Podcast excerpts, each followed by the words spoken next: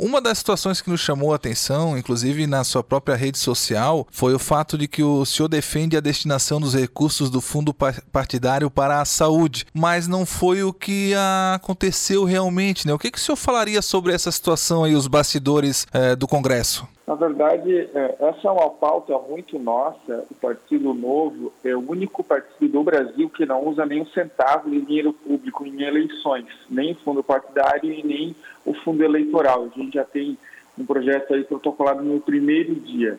No decorrer de 2019, 2020, a gente é, tem várias propostas para acabar e tal. E agora, quando chegou esse problema enorme que nós estamos enfrentando, essa guerra contra o coronavírus, é, tínhamos essa PEC de guerra e nós apresentamos uma emenda para, entre outras coisas, permitir aos partidos devolver o dinheiro do fundo partidário para a saúde, para o executivo gastar aí no combate do coronavírus.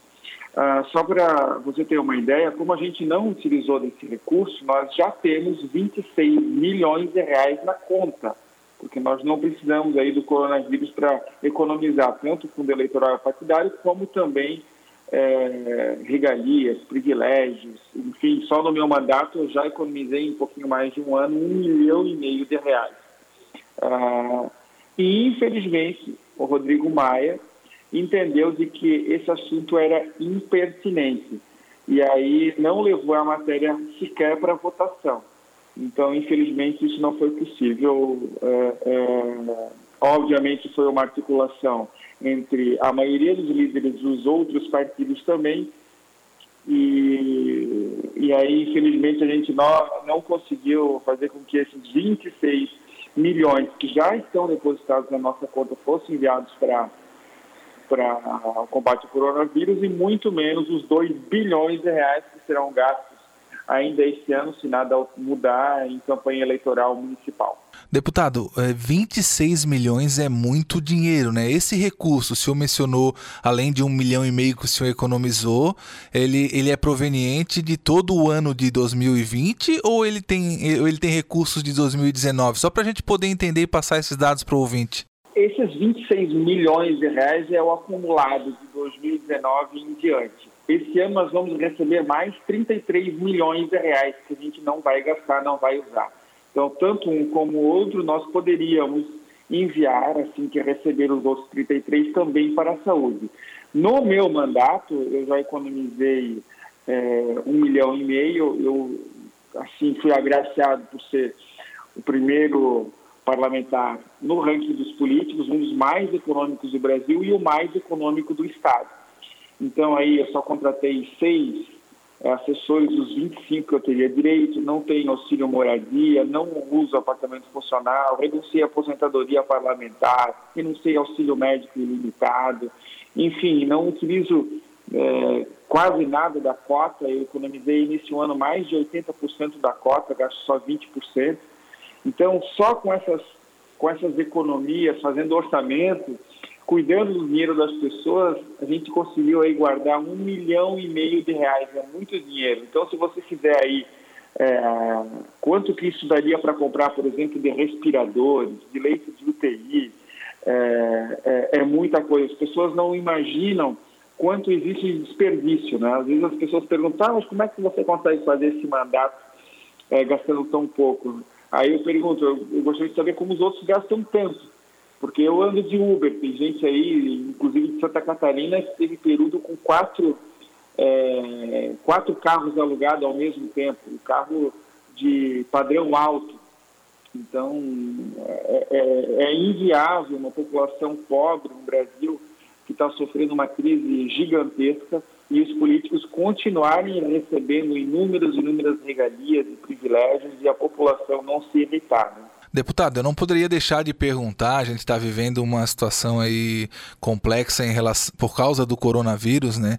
E a gente vê a briga entre Congresso e Executivo, né? Você que está vivendo essa realidade aí representando o povo catarinense, o que, que a gente pode esperar desses impasses, não só em função, por exemplo, desse recurso que poderia ser destinado à saúde e não foi, mas o que, que o senhor espera aí, é, algo positivo aí para os próximos meses? O Congresso vai trabalhar para tentar de alguma forma é, amenizar o sofrimento da população? Na verdade, o problema agora nem é tanto a briga entre o Congresso e o Executivo. É, é, o que eu imagino é uma falta de alinhamento, é, principalmente entre o governo federal e o governo do Estado. Porque, veja bem, o governo federal em nenhum momento decretou lockdown. O governo federal não decretou quarentena e isolamento. Quem fez isso foi o governo do Estado. Então, pelo governo federal, as empresas deveriam, que é a estratégia do ministro da Saúde, o Mandetta, de respeitarem todas as condições de higiene, de distanciamento social, de isolamento voluntário de, de quem precisa, estimular o home office. Mas ele, o governo federal, não decretou o fechamento de todos os negócios e de todos os municípios indistintamente. Por exemplo, Santa Catarina tem 295 municípios. Todos os municípios que não têm nenhum caso, nem suspeito de coronavírus, está com os comércios fechados. Então, é óbvio que o baque financeiro é gigante. E aí as pessoas dizem assim, ah, mas está pensando na economia, está pensando no dinheiro e não nas pessoas. Na verdade, essas coisas se confundem.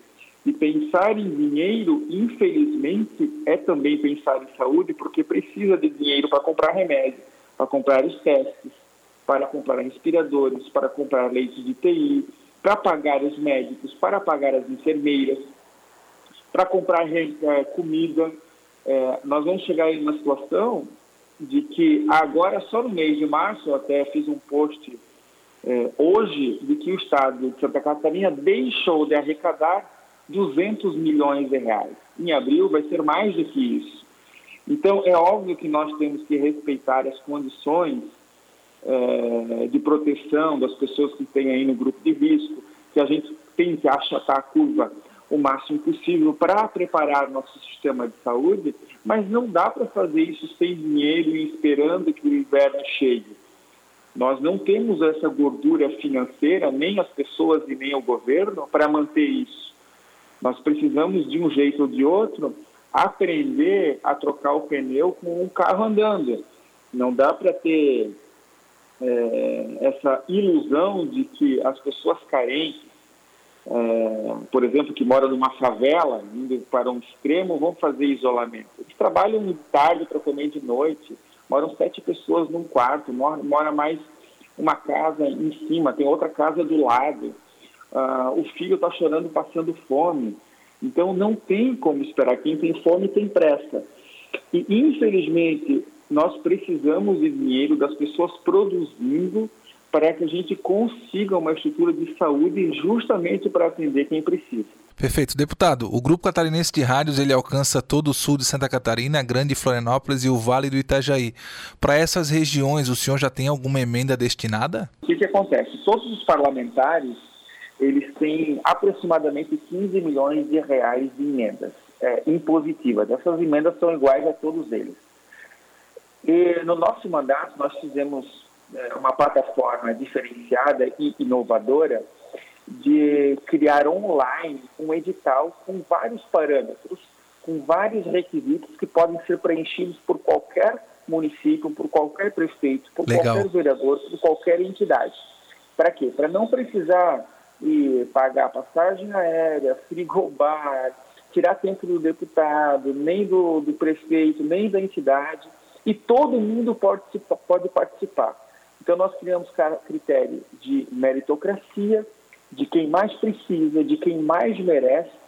E esse edital de 2019, a gente teve muito sucesso, a gente conseguiu atender aí 204, uh, desculpa, nós conseguimos atender 77 municípios, uh, mas nós recebemos 150 milhões de reais uh, de pedidos de 204 municípios. Então, são diversos municípios de diversas entidades que foram beneficiados. Eu não sei todos eles de cor, mas em torno de 65% desses recursos foram para a saúde uh, e foram 29 APAES beneficiados. Esse é um número que me chamou a atenção, porque, na verdade, foram todas as APAES que solicitaram recursos acabaram é, recebendo, porque é, é, um critério que eu não imaginei como excluir, por exemplo, uh, o município de Massaranduba e incluir o de Guaramirim. Então, eu acabei optando por pagar, é, enviar recursos para todas as APACs. E com relação a todos os outros é, recursos encaminhados, foram através do edital, é, onde as pessoas aí apresentavam o orçamento, quanto que iria ser gasto, em quanto tempo, qual o número de pessoas atingidas, enfim, um critério bem mais técnico e não político. Parabéns pela iniciativa, eu não conhecia, deputado, e quando sair o outro edital de 2020, que a gente possa acompanhar esse trabalho e fazer uma ampla divulgação.